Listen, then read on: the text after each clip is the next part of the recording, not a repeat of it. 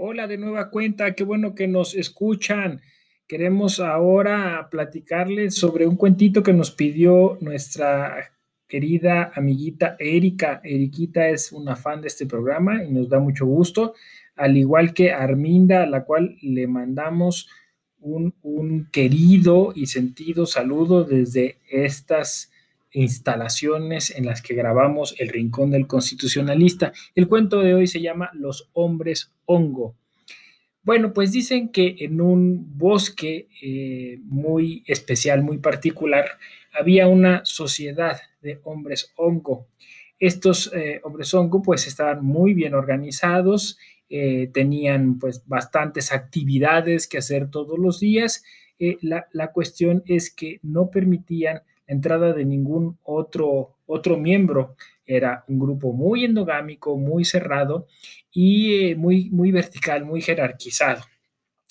E, el problema es que eventualmente, de eh, alguna vez al año, eh, había una especie de espora que, se esparcía entre ellos y, y, los hongos se volvían más venenosos y tóxicos.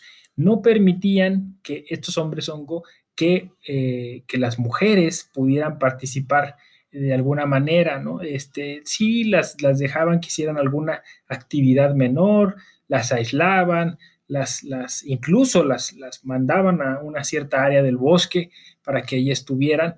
Y, eh, y, bueno, pues esta toxicidad hacía que se pelearan constantemente entre ellos y que a veces los, los índices de violencia aumentaran terriblemente.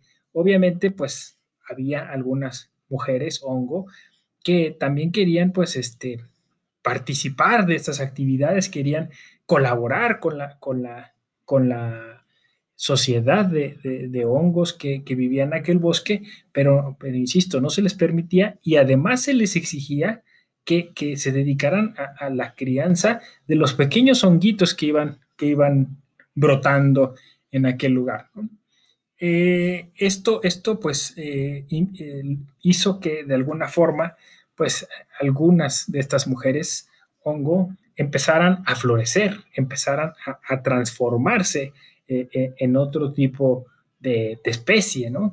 Que, empezó, que empezó a ser, a, ser mucho más organizada, a, ser más consciente y, empezaron a, exigir, ¿no? Tener, tener algunos espacios dentro del bosque.